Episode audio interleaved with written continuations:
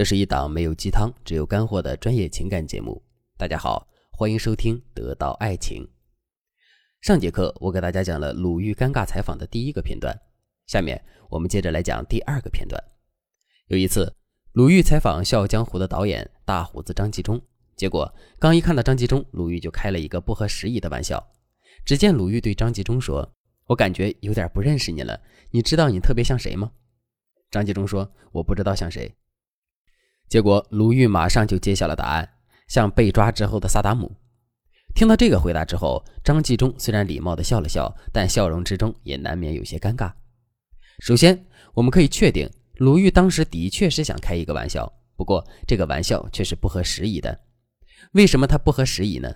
因为它存在着些许的冒犯。试想一下，在一个公众场合，一个知名的大导演竟然被说成了一个被捕后略显狼狈的人，这怎么能让人舒服呢？这不禁让我想起了秦昊在吐槽大会上。被吐槽老婆比他年龄大的情景，当时黄奕吐槽秦昊说：“伊能静比秦昊大十几岁，不像我命苦，上错花轿嫁错郎。秦昊是上对花轿嫁对娘。现在两个人过得很幸福，每次情人节的时候，伊能静都能收到秦昊送的康乃馨。”黄奕的吐槽是玩笑吗？当然是玩笑，不过这也是一种充满了冒犯的玩笑。这种玩笑会让旁观者爆笑，可是却会深深的伤害当事人。结果也正如我们所料，伊能静在节目当天发文：“女人比男人大是个梗，为什么男人比女人大不是？女人大就是娘，怎么没听过男人大嘲笑是爹？你看，玩笑也是有度的，适度的玩笑确实会展露我们的高情商，同时调节现场的气氛。可过度的玩笑却会给别人带来伤害，同时暴露出自己的低情商。”为什么我要给大家讲解这个案例呢？这是因为在现实生活中，很多姑娘都会在男人的一些痛点上开玩笑，她们自认为这是幽默，可实际上这些玩笑却深深地伤害了男人，并损伤了两个人之间的关系。举个例子来说，身高绝对是男人身上的一个痛点。对那些身材矮小的男人来说，他们一般会非常介意自己的身高被谈论。可是有一些姑娘却会频频去拿男人的身高制造笑点，比如。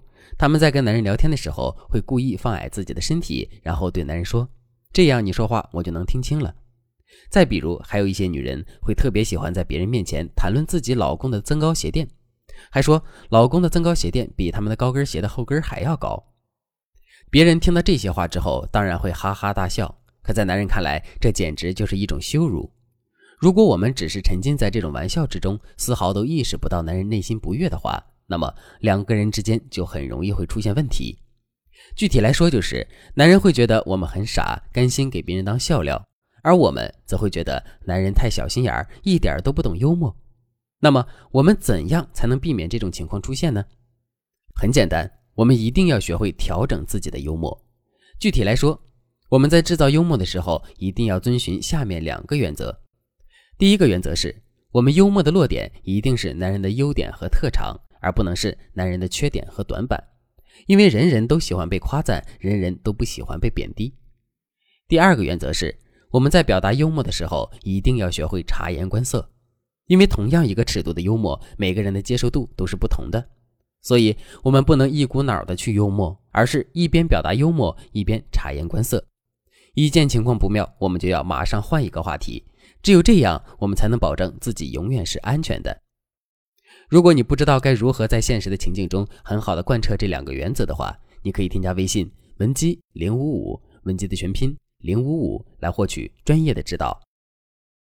好了，说完了第二个片段，下面我们接着来说第三个片段。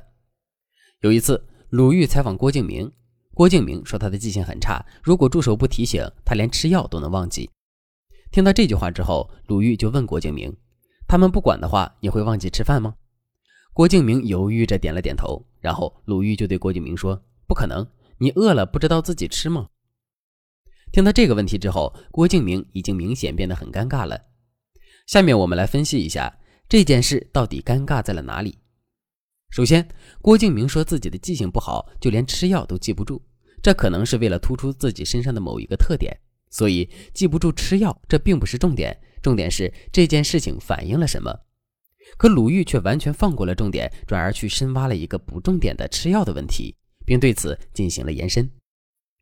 他们不管的话，你会忘记吃饭吗？在当时的情境下，这其实是一个不太好回答的问题，因为前面郭敬明已经说了自己记性不好，这里他应该回答是来延续自己的特点。可是一个人真的会记性不好到忘记吃饭吗？显然是不会的。所以郭敬明在对此表达肯定的时候，只是用了一个点头的动作，并且他在做出动作的时候也很犹豫。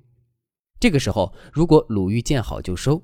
不再继续追问的话，这件事情也能平稳落地。可没想到的是，鲁豫竟然直接拆穿了郭敬明的回答，这无疑会让郭敬明陷入尴尬。在现实的婚姻中，很多姑娘也会做出这种一边刨根问底儿一边拆台的行为。比如，男人在外面聚会的时候吹牛说自己一个月挣三万块钱，这个时候有些女人就会把男人的话当真，然后对男人说：“好呀，你一个月挣三万块钱，可每个月拿回家的只有五千。”其他钱去哪儿了？在面对这个问题的时候，男人到底该怎么解释呢？其实他根本就无法解释。而且，当女人问出这个问题的时候，周围的人就已经知道男人的实际收入了。当男人吹牛的事情被拆穿以后，他肯定会觉得没面子，然后把所有的一切都归咎在刨根问底的女人身上的。这样一来，两个人之间就会有矛盾和冲突了。这也就启发我们在跟男人交流的时候，尤其是在公众场合跟男人交流的时候，我们一定不能刨根问底儿。如果真的遇到了自己不理解的事情，我们就私下问一问男人。如果你本身也遇到了类似的问题，想要针对性的提高自己情商的话，你可以添加微信文姬零五五，文姬的全拼零五五，来获取专业的指导。好了，今天的内容就到这里了。文姬说爱，迷茫情场，你的得力军师。